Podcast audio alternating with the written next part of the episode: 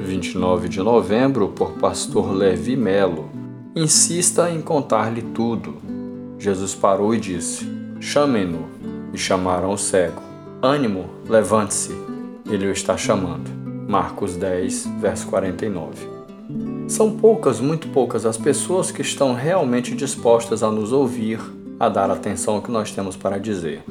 E se o que temos para dizer resume-se aos nossos problemas, esse número se reduz mais ainda. E as alegações para justificar essa indisposição de ser um bom ouvinte são de todo tipo. Não tenho tempo, tenho problemas demais, tenho trabalhado demais, estou cansado ou não estou preparado para isso.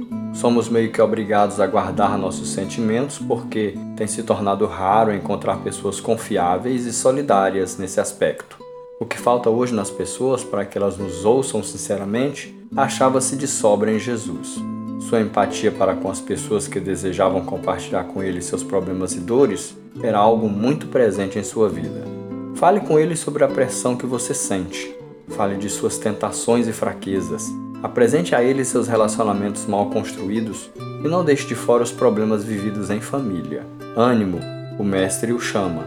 Vá, conte a ele sobre os seus sonhos, diga a ele o que você deseja e ouça a sua voz trazendo cura, consolo, paz, esperança e salvação.